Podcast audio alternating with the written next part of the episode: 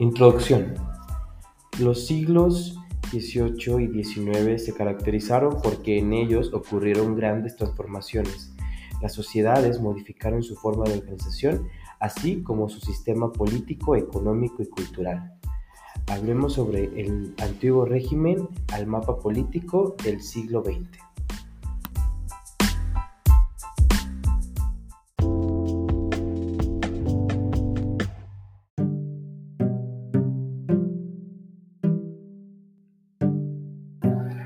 En la segunda mitad del siglo XVIII se consolidó la Ilustración, un movimiento cultural e intelectual que proponía liberar al ser humano de la ignorancia mediante la luz de la razón. Este movimiento influyó en el desarrollo de ciencias, la economía y la política. La Ilustración generó condiciones para que estallaran revoluciones en América y Europa. Por ejemplo, la independencia de las trece colonias inglesas, entre 1776 y 1783, la Revolución Francesa en 1789 y 1799 y las independencias hispanoaméricas en 1808 y 1829. Más tarde, en 1830 y 1848, ocurrieron una serie de revoluciones en Europa que marcaron el ascenso de la burguesía en una clase social dedicada principalmente al comercio. Estos movimientos tuvieron influencia del liberalismo, una ideología que promovía la libertad del individuo y la igualdad ante la ley. A partir de entonces, el poder residía en los ciudadanos al permitirles elegir sus propios gobernantes.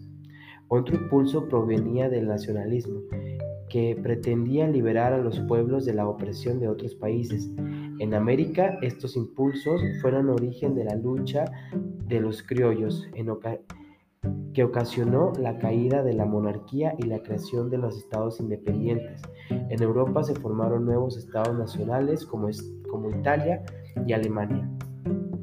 Al finalizar el siglo XIX y durante la primera mitad del siglo XX, cuatro potencias dominaban el mundo. Estados Unidos de América, Inglaterra, Alemania y Japón. Los dos primeros se industrializaron y alcanzaron una autonomía económica, política y militar antes que cualquier otra nación, debido a la modernización y a sus ejércitos. Muchas gracias y espero que este tema haya sido de tu interés. Nos vemos hasta la siguiente.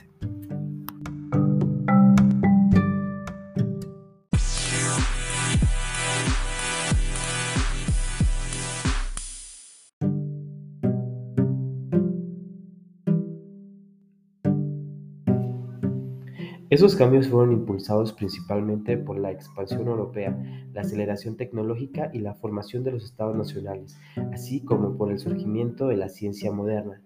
Estas expansiones ocurrieron en diversos momentos. La primera ocurrió cuando Cristóbal Colón descubrió América en 1492. Las siguientes se dieron entre los siglos XV y XX cuando las potencias europeas se repartieron África y Asia y y hubo una gran inmigración masiva a nuevos territorios. Todo ello generó una gran inestabilidad social y política que provocó conflictos y guerras, las cuales han perfilado la situación actual de las naciones así como nuestra forma de vivir. Hablando del antiguo régimen, podemos mencionar que para poder comprender mejor este periodo es importante que conozcas los cambios que ocurrieron en Europa. Recuerda que durante la Edad Media los reinos europeos eran monárquicos y estaban divididos en estamentos o grupos que conformaban la sociedad feudal. El primer estado estaba integrado por el rey, el segundo estado lo conformaba el clero y la nobleza, el tercer estado estaba eh, compuesto por artesanos, burgueses, campesinos y comerciantes, como puedes observar en las figuras anteriores.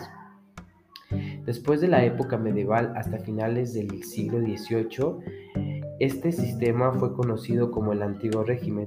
Durante este periodo el poder del rey era considerado el origen divino y estaba al frente de una monarquía sin límites institucionales el absolutismo. Una prioridad de los estados absolutistas fue la unificación de los territorios para lograrlo.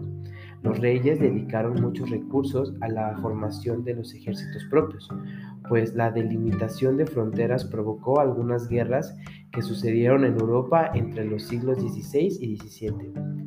Así se redefinieron las fronteras y surgió una nueva geografía política. En Europa surgieron estados con diversas características, teniendo en cuenta su poder y dimensiones. En el mapa puedes observar los principales reinos absolutistas de Europa del siglo XVIII.